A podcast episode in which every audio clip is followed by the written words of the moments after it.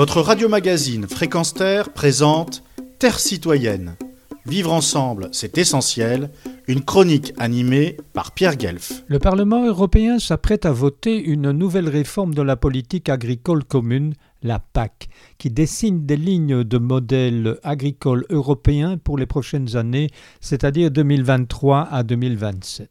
Pourtant, cette nouvelle version est incapable de répondre aux enjeux actuels agricoles, sociaux, environnementaux et climatiques. Avec les 400 milliards de la PAC, c'est-à-dire un tiers du budget européen.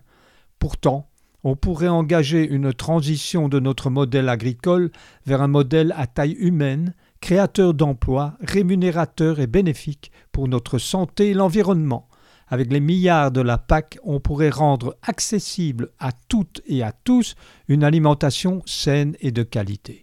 Cette énième réforme manque ce virage essentiel et trahit les engagements pris par l'Union européenne avec le Green Deal, et en particulier les stratégies de la fourche à la fourchette et biodiversité clament des dizaines d'associations réunies à quelques pas du Parlement européen entre autres Mouvement d'action paysanne, Jeunes pour le climat, Amis de la Terre, Autres Terre, Grands-parents pour le climat, SOS Fin, Fédération des services sociaux, Entraide et Fraternité, Réseau des consommateurs responsables, Façade paysanne, etc.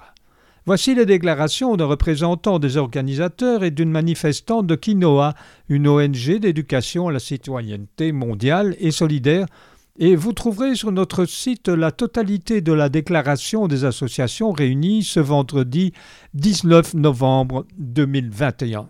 Comme ça a été annoncé, ben, euh, actuellement l'Europe a rendez-vous avec l'histoire.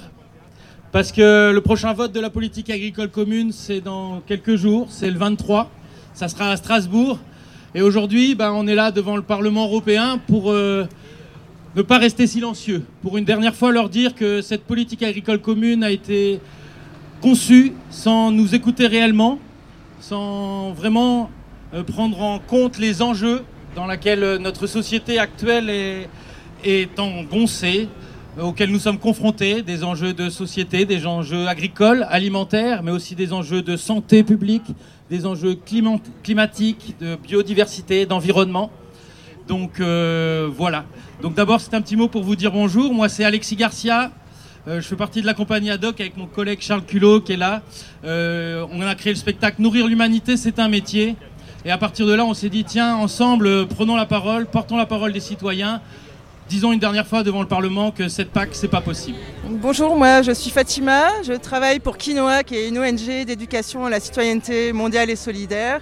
Donc, nos missions, c'est de sensibiliser les gens aux enjeux de société et de les euh, pousser à s'engager pour un monde plus juste.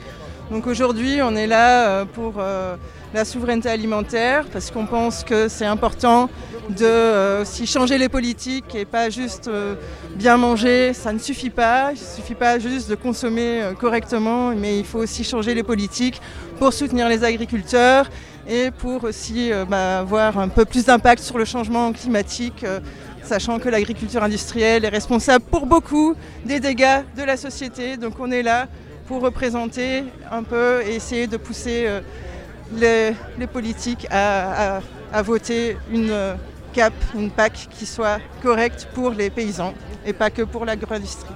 Pierre Guelf, depuis la capitale de l'Europe pour Fréquence Terre. Retrouvez et podcastez cette chronique sur notre site fréquenceterre.com.